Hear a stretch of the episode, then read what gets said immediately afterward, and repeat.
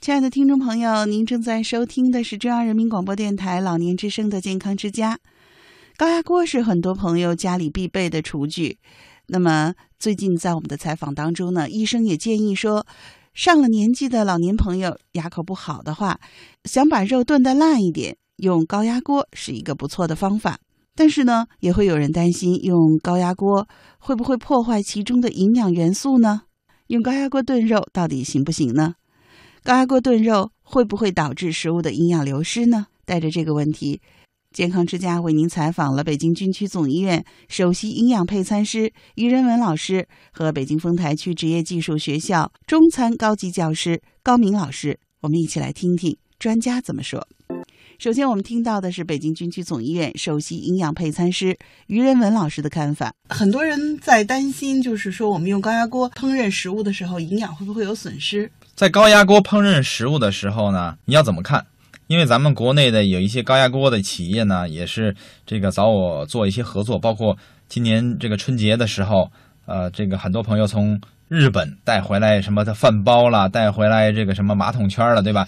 那么国内的一些企业，然后反响非常大。后来呢，我就帮助他们做了一些宣传。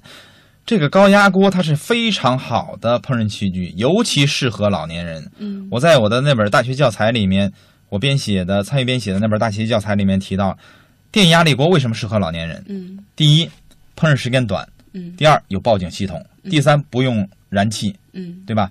还有它里面食物的这个软烂程度比较适合老人。嗯，再有营养素的保留是非常高的。嗯，为什么这么说呢？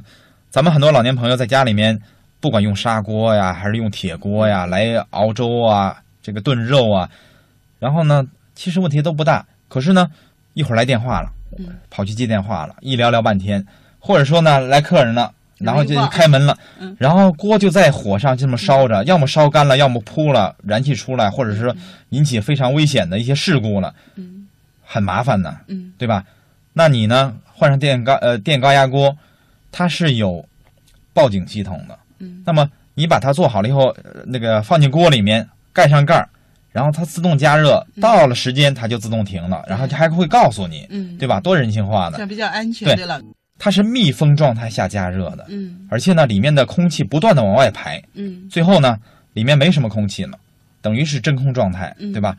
那么空气当中的一些氧气，它会对食物当中的一些抗氧化物，还有一些维生素发生一些氧化反应的。那么这些空气都没了，氧化反应基本上提不上。可是呢？加热还是会促使食物当中一些营养物质的氧化，但是呢，毕竟减少了一个因素了。嗯。再有呢，就是比如说咱们炖牛肉，用砂锅来炖，你需要炖多长时间啊？牛腩的话，一个半小时，是对吧？高压锅多长时间啊？十五分钟。嗯。如果说老人牙口不好的话，你炖十八分钟，那个烂度是最好的，而且呢。它的肉块不散，嗯，这都是我尝试过的，十几年前都尝试过了，所以呢，老年人可以吃非常软烂的牛肉，然后呢，它的香气保留的还是最多的，嗯，否则香气呢都飘到厨房里面去了，嗯，对吧？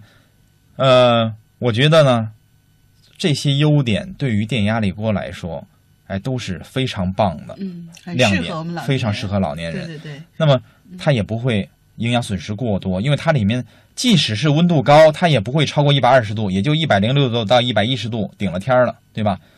低于一百二十度的都算是低温烹调。嗯，哎，它的营养损失都是非常少的，时间又短又密封，然后呢，这个味道又好，又没有燃气的一些危险。嗯，还有什么不适合的？这是北京丰台区职业技术学院中餐高级烹调技师高明老师的录音片段。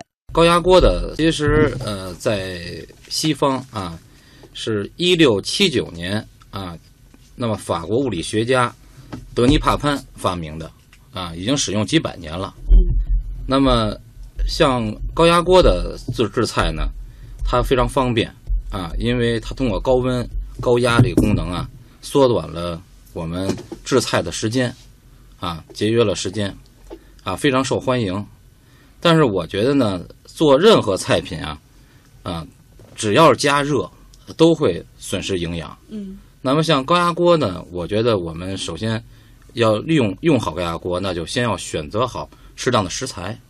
有些食材，比如像蔬菜类的啊，含有维生素啊这样的与食材，我觉得不适合高压锅啊。那像啊比较啊难以烧熟的，像一些啊筋类的啊肉类的带骨头啊骨类的啊这样的原料，我觉得我们应该可以选用高压锅来制作啊，更方便于我们的生活。而且有很多朋友问呀、说高压锅会不会啊这个很软烂，但是是不是流失营养？但我觉得像这种肉类的原料呢，一是它在密闭下啊，那么汤汁儿啊、调料啊、原料啊，那么它的营养呢，基本都在锅内啊，所以可以说呢啊，没有流失太多啊，应该说是流失还是比较少的。嗯嗯啊，所以呢，我觉得啊，我们像一些体质不好的啊一些朋友，或者是老年朋友啊，牙口不那么哎哎，那么要补充一些啊营养钙类的啊带骨类的这样的原料呢，我还是建议使用高压锅。嗯啊，其实国外呢啊，像厨房我们也了解到，它用的是这种啊大的高压锅啊，一一下子做很多菜品，但在家庭里面啊，像国外少用啊，像我们中国呢还是比较多的啊，像有一些朋友还喜欢用高压锅煲粥嗯，啊，也很快啊，我觉得没有问题营养上也没有损啊，没没有太大的损失。嗯嗯嗯，就是和那个煲上一两个小时和用高压锅二十分钟，其实从营养上来说没什么太大的区别哈。呃，对对对，因为我觉得还是呃根据呃食材啊，那么不同的食材应该选择正确的烹调方法嗯啊。那么像我们如果选用高压锅，应该选择刚才我所说的啊这样的肉类的食材是比较合理的。嗯，那可能有些朋友就说了，说我那个炖两个小时的那个肉啊，比如说我肉是烂的，但是筋和骨头还是筋道的，嗯我觉得口感好。可是用高压锅呢，烂了就全都烂了，就口感不好了。